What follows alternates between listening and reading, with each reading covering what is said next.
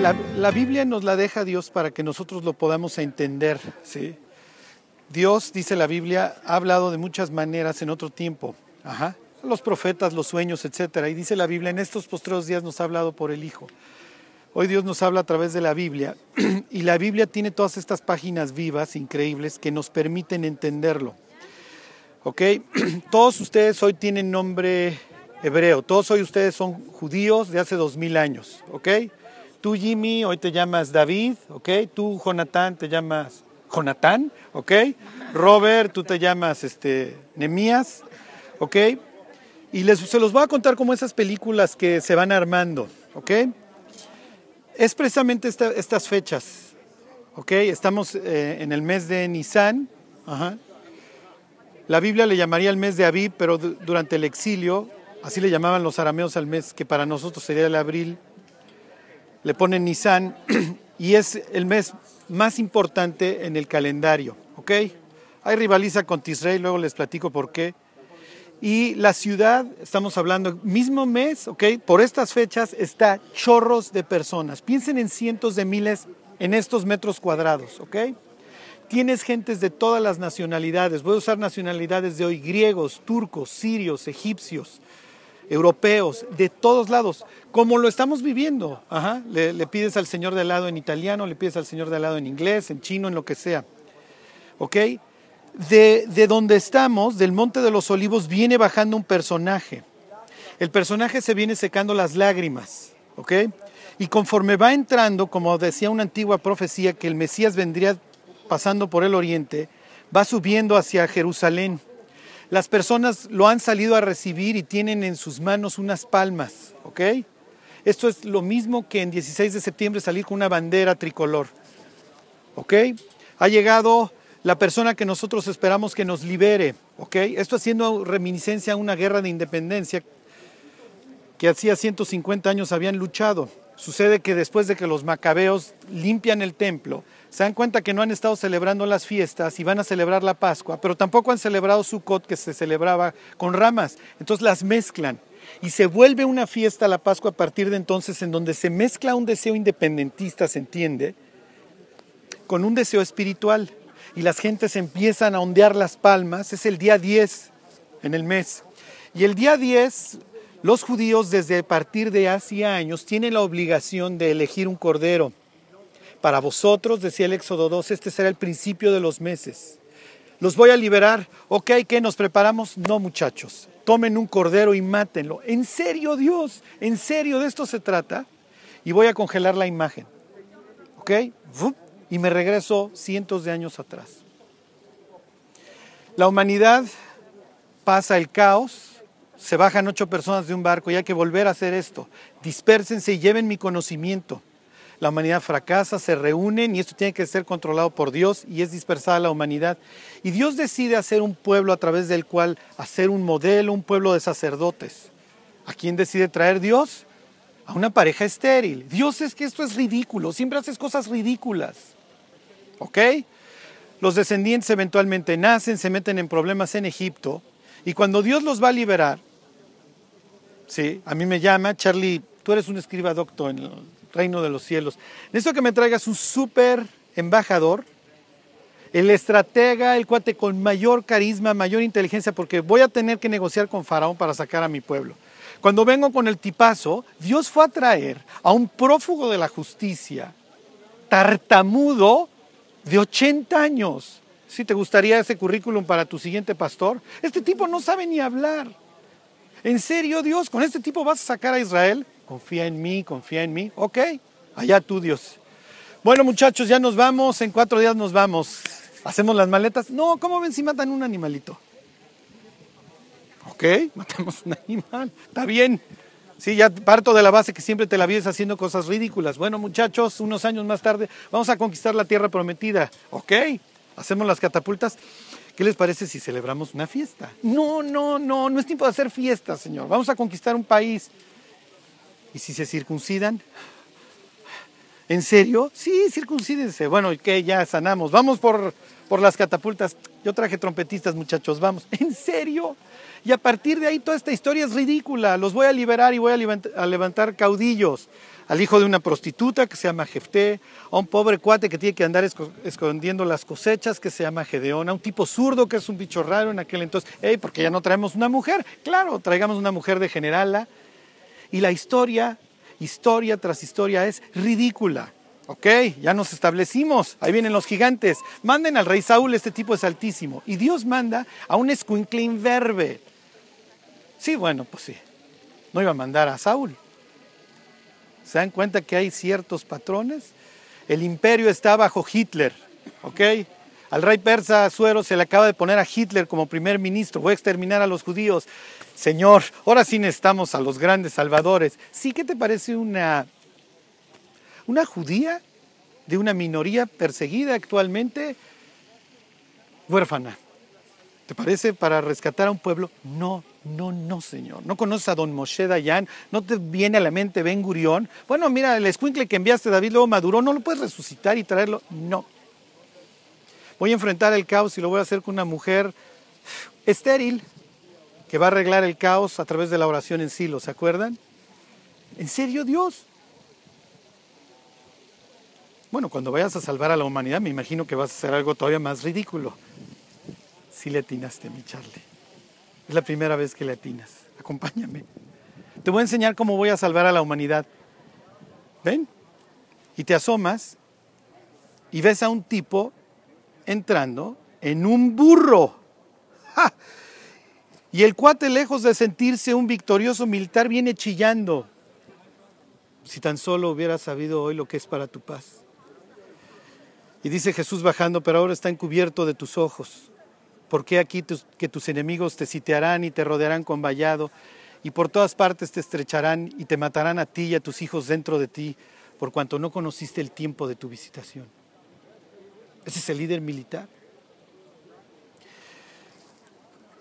Decía la Biblia, decía Salomón cuando dedica el templo, dice, oirán de tu fama los gentiles y vendrán porque tu nombre es grande sobre esta casa sobre la, sobre la cual es invocado tu nombre. Y efectivamente venían de todos lados. Y el día que Jesús está subiendo a la casa de oración, se da cuenta que los gentiles están allá afuera. ¿Qué sucede, muchachos? Pásenle. No pueden pasar al centro, ya se, se, dan cuenta. Hay una barrerita, ¿ya la vieron? Una bardita. La bardita tenía en tres idiomas. Si cruzas, te matamos. Y ahí está la fortaleza, Antonia, y no se van a meter, ¿eh? Este es un territorio como Distrito Federal. Aquí aplica mi ley y únicamente mi ley. Y si te cruzas, te corto la cabeza. Y no va a salir ninguno de la Fortaleza Antonia para salvarte. ¿eh? Si no eres judío, no pasas. Ok, pero tienen ese par de patios, muchachos. Adoren ahí. Sí, pues no podemos. ¿Por qué? Lo que pasa es que están vendiendo corderos y etcétera y etcétera. No, no, no, mis cuates. No, no, no, y es así, no se las voy a pasar. Y entonces, que me la vivo citando la escritura, mi casa será llamada casa de oración a todas las naciones, y vosotros la habéis convertido en cueva de ladrones, si le entienden, porque lo que sigue en el libro de Jeremías, vayan y vean lo que le dice a Silo, ¿se acuerdan de Silo? Hay un autor que dice que las palabras que le cité del libro de Lucas, en donde Jesús predice la destrucción del templo, fueran añadidas posteriormente, te lo compro, no estaban. Jesús no está destinando este lugar a destrucción en ese instante y se lo entendieron. Vayan y vean lo que hice en Silo y no se la van a acabar ahora sí. Porque toda la vida, no han leído el libro, toda la vida es ridículo. ¿Qué esperaban en serio? ¿A Gengis Khan? ¿A Julio César? Cuando nosotros pensamos en nuestra salvación, en serio, ¿en qué pensamos? Si me echaras una lana, Señor. ¿Sí lo entienden? Si arreglaras mis problemas, tu problema no está en tus circunstancias, tu problema está en tu corazón. El cordero que tomaba el sumo sacerdote el día 10, lo paseaban igual y lo amarraban. Si alcanzabas a pasar, primero está el atrio de las mujeres, lo alcanzan a ver, y luego vienen unas escaleritas y donde está el templo solo pasan hombres, ¿ok? Solo hombres judíos. Y si quieres, tú puedes pasar a revisar, porque la ley decía en el Éxodo 12 que el cordero que tenías que matar tenía que ser joven y tenía que ser perfecto. Y entonces podías entrarlo a revisar. Y durante cuatro días Jesús está siendo examinado. Maestro, ¿es lícito no dar tributo a César? Si dices que sí, estás un vendido. Y si dices que no, ya ves cómo eres un celote rebelde. Mostradme la, la moneda y su inscripción. ¿De quién es la imagen de César? Denle al César lo que es del César y a Dios lo que es de Dios. Ok.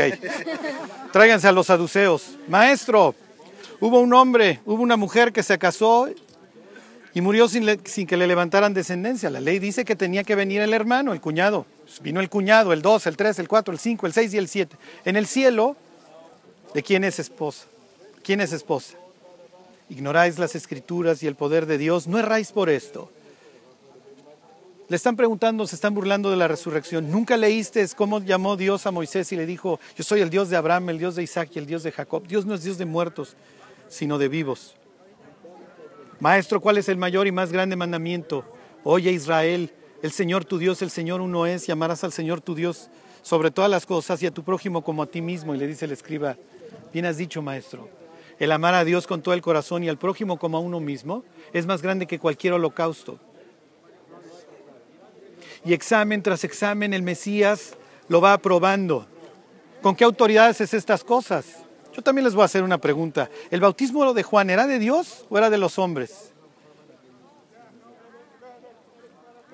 Y llega el día 14 y el día 14 hay que matar al cordero. Jesús está aquí. ¿Ok? Aquí lo aprenden. Lo más probable es que lo juzguen. Ya ven allá la fortaleza de allá, en el palacio de Herodes. Lo va a juzgar Pilato. Pilato vive en Cesarea, en donde estuvimos, pero cada vez que hay fiesta de la independencia israelí en su 16 de septiembre se traslada para acá porque va a haber bronca, ya lo sé. ¡Ay, viene ese nacionalismo! Porque hay que arreglar las cosas con la espada. Y entonces tocan en la mañana, mátalo. No, mátenlo ustedes. No, a nosotros no nos es lícito dar muerte. Señores, me hago de la vista gorda, pero échenselo ustedes. No, mátalo tú. ¿Quién eres?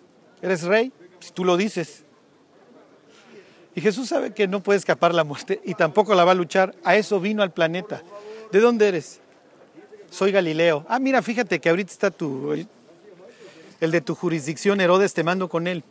Herodes se lo devuelve. Y piensen en la ciudad chorros de personas. Israel tiene la obligación de celebrar un sacrificio mañana y tarde, mañana y tarde. De repente la ciudad se paraliza y a lo lejos se escuchan las trompetas y Jesús está siendo levantado. Más tarde a las 3 de la tarde, cuando se sacrifica el cordero del Pascual, Jesús está entregando el Espíritu. Y piénsenlo, predicamos un mensaje ridículo, Decimos que un judío que nació en la Palestina hace dos mil años es quien arregla las... Y les voy a terminar con una enseñanza visual. La noche anterior a la muerte de Jesús, ahora sí, Jonas, préstame tú. La tarde anterior Jesús está enseñando. Ayer les citaba yo este versículo del libro de lamentaciones, tus sacerdotes vieron para ti vanidad y locura. Y conforme vas leyendo la historia, vas leyendo acerca de un pueblo que apedrea y mata a sus profetas. Hey, no somos distintos, ¿eh? Yo no andaba buscando a Dios. Y las personas que me hablaban de Cristo en serio las veía como unos enfermos mentales, como unos locos. Si se acuerdan ayer que vimos a, a Yehudá, traía sus sus flecos, sus tzitzillot. Acuérdate de, los mandamientos, ¿ok? Vas a usar un manto. Y te voy a dar ciertos mandamientos para que nunca me olvides. En el dintel de la puerta, ¿ok? Como frontales entre tus ojos, cerca de tu corazón, ¿ok? ¿Se acuerdan de la mujer con flujo de sangre que se acerca a las alas? Ahora piensen en esta escena. ¿Dónde está enseñando Jesús la Biblia no aclara si está dentro del patio de las mujeres hasta con los hombres o en la puerta de la hermosa ahí, en donde lo hubieran visto los gentiles. Mi teoría es que Jesús está justo en la puerta para que lo escuchen todos, gentiles y judíos. Jesús está poniendo un agarrón. Y había un salmo que seguramente se sabía la mujer con flujo de sangre de memoria, el Salmo 91.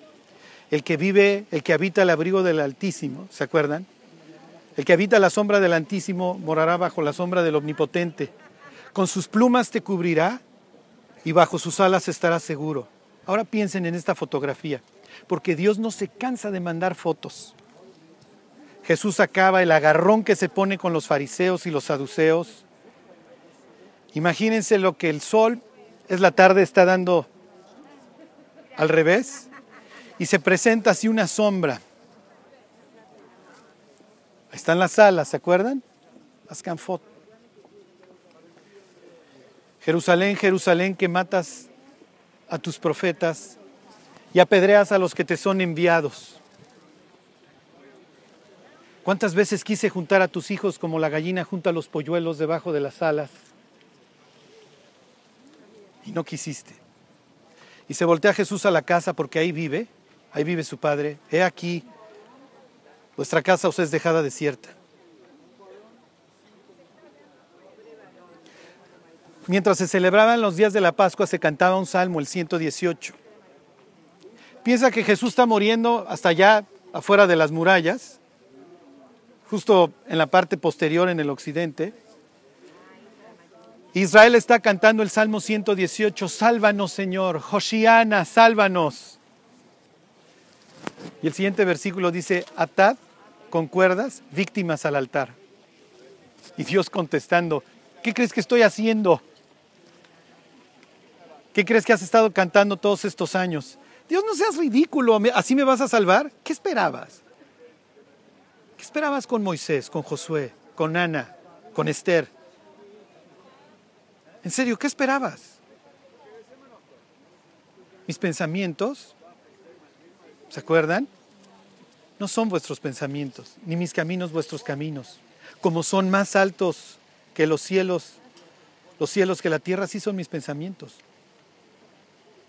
Dios no siempre va a hacer sentido. Finalmente Dios resucitará al tercer día y cambiará de domicilio. Durante el viaje les he estado hablando de los diversos domicilios de Dios.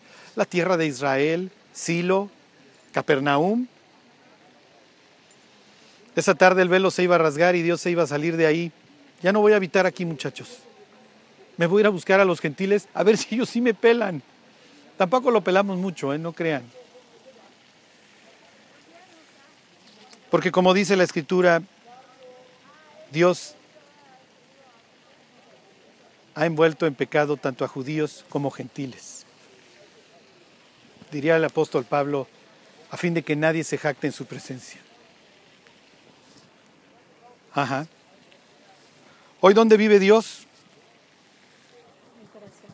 He aquí, yo estoy a la puerta y llamo, ¿se acuerdan? Si alguno oye mi voz y abre la puerta, entraré a él, cenaré con él y él conmigo, vamos a hacer la paz. Mientras más tiempo ha pasado aquí en Israel, la verdad es que más admiro a Pablo haber dejado una vida increíble aquí para ir a buscar a los putrefactos gentiles.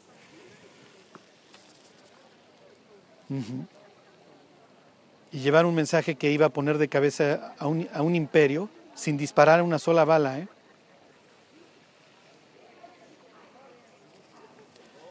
Ayer que veníamos en el camino hacia de Jericó para acá, les iba a decir, en estas piedras espantosas alguien venía pensando en ustedes, ¿eh? Alguien nos traía en mente mientras iba ascendiendo. Y no venía al hotel ni al King David ni a Leonardo. Venía a acabar desnudo en una cruz, una especie de pararrayos entre el cielo y, y la tierra. Y con esto termino.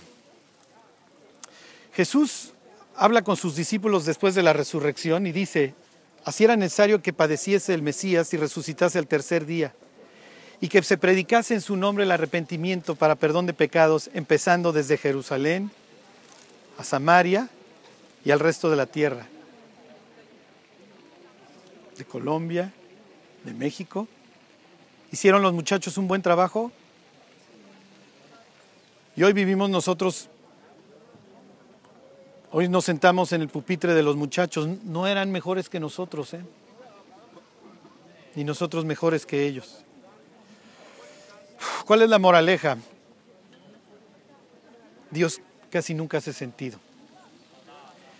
Y somos una especie de Samuel que andamos buscando en las apariencias y no vamos más profundo. Es natural. Muchísimos judíos fueron captando cada una de las fotografías que fueron recibiendo y dijeron, pues sí, no era lo que esperábamos. Pero nunca lo fue de todas maneras. Ok, así era, así era muchachos. ¿Alguien tenía que pagar los platos rotos? ¿No te puedo invitar al cielo con ese corazón? ¿De qué te sirve que te quite la, la bota romana si vas a seguir viviendo igual? Al rato vas a acabar siendo esclavo de alguien más, de la droga, del sexo, de lo que quieras. Mejor te arreglo el corazón y luego te invito al cielo. Bueno, este es el epicentro. Aquí alguien dio su vida por nosotros. Y dijera Pablo estando ahí en Cesarea, no enseño nada que no esté en las escrituras y persevero desde el día que me encontré con Cristo. Como bien decía Jimmy, el hecho de estar aquí, de ver las cosas como sucedieron, imaginarte la ciudad repleta, escuchar los diversos idiomas, sí te mueve. Pero nos hace recordar que nosotros, al igual que los muchachos hace años, tenemos una misión. Como les decía ayer, somos embajadores de Cristo, como si Dios rogase a través de nosotros, reconciliados con Dios.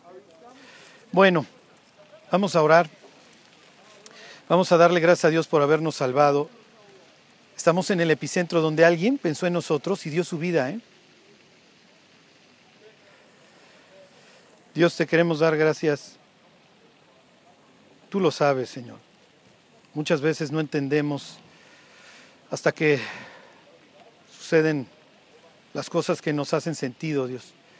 Hay otras que entenderemos hasta la eternidad. Te queremos dar gracias, Dios, porque esta sí la entendimos. Esta sí nos quedó claro, Señor. Estábamos perdidos y tú nos viniste a buscar. Te damos gracias, Dios, porque clavaste en una cruz todos los pecados que hemos cometido contra ti, porque nos perdonaste porque un tercero, Dios, murió en nuestro lugar y hoy nos da la oportunidad de vivir una vida distinta. Te pedimos, Dios, que así como pusiste fuego en los muchachos, lo pongas en nosotros, Dios. Los muchachos empezaron de aquí y que nosotros también podamos continuar. Dios, tú lo sabes. No podemos darte nada para pagar la sangre de tu propio Hijo. Pero te pedimos, Dios, que nos concedas tener una vida que te represente lo mejor posible, que nos des un corazón sincero y que nos des fervor. Te lo agradecemos, Dios. En el nombre de Cristo Jesús. Amén.